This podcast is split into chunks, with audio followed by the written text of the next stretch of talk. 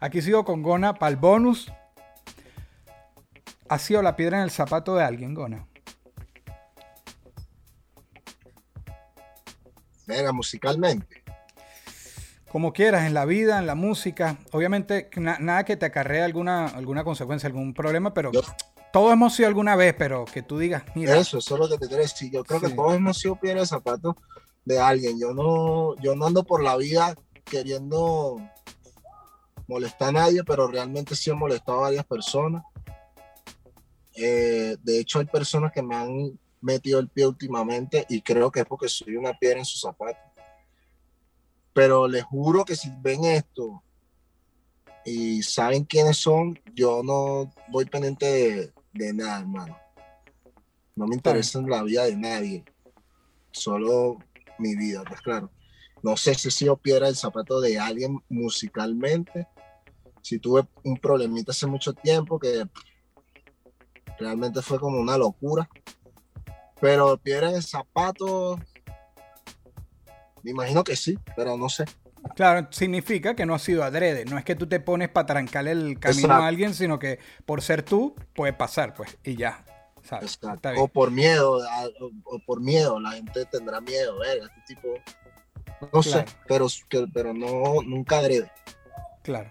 Los pies en la tierra, Gona, siempre, y me refiero específicamente al ego. Hay un momento que consideras que el ego se apoderó, se ha apoderado de ti, que ves para atrás y dices, verga, tuve una época que, no sé, porque verlo a veces es difícil, lo ven otras personas y no lo ve uno, pero que tú mismo te hayas dado cuenta. Que me golpea, me golpea todos los días, brother. El ego. Sí, me golpea todos los días. Yo no golpeo con el ego. Nunca he sido así. A menos que esté chalequeando y tenga confianza y bueno, tú sabes cómo son. Claro. Pero el ego sí me golpea a mí todos los días. Con, con, no solamente con la música, sino con muchas cosas. Este, tal vez por la manera de, ser mía, que soy tan antiparabólico. Entiendo. Irónicamente, me golpea más fuerte, me, me, cuando estoy solo, en las noches, me golpea duro. Bien una anécdota y con esta terminamos el bonus que tú puedas contarnos de una metida de pata.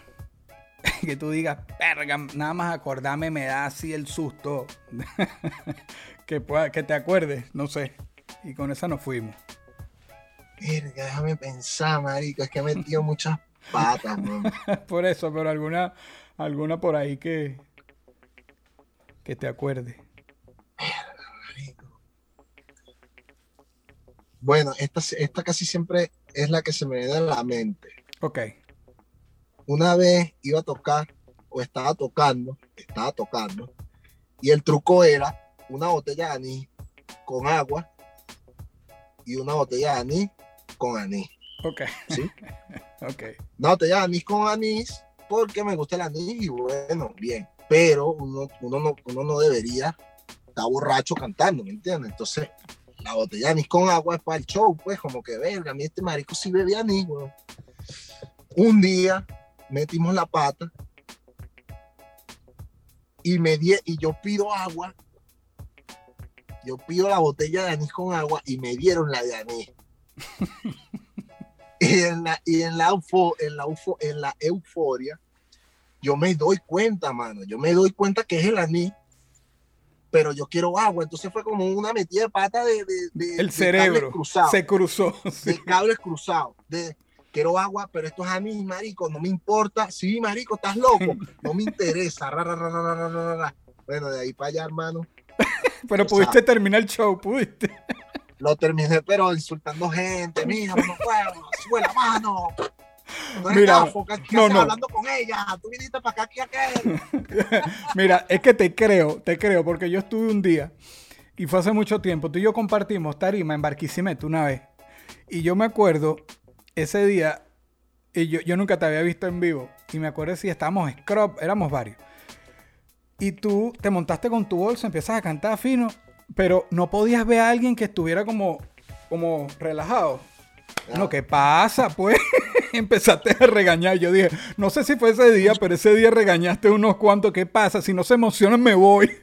Claro, hermano, estás loco que vinimos aquí hace, eso yo lo saco mucho de, hace años cuando éramos un casaltapesa. A la gente le gustaba mucho freestylear, huevón, mientras, mientras los grupos estaban cantando. Claro, claro, claro. Les encantaba esa vaina. Y, y habían conciertos que, que eran pagos, huevón, 15 bolos, tal. Y entonces el grupo de nosotros éramos como ocho gorilas gigantes, mano. Y había uno que le decían Pitbull, que es un gordo así, mano. Y el hombre se paraba y decía, mira, chamo, ustedes que vinieron para acá, pagaron entrada y vaina, ¿para qué? Para venir a freestylear. Si no tal, y eso, y eso fue como una escuela para mí, y yo de ahí trato al público como igual, pues hay veces que sí, hay veces que no, obviamente. Hay lugares para hacerlo. Gracias, Panagona, por tu tiempo, brother. Y por las anécdotas. Esto fue una producción, esto fue una producción. El Corillo In, distribución digital, campañas y crecimiento en YouTube y Spotify. Te inscribimos en Nazca, trabajo con ellos. Escríbenos, elcorilloin.com. DJ Pijama, producción ejecutiva. Y para cerrar, este servidor, NK Profeta Under Family. Porque lo que importa de la huella es quien la dejó.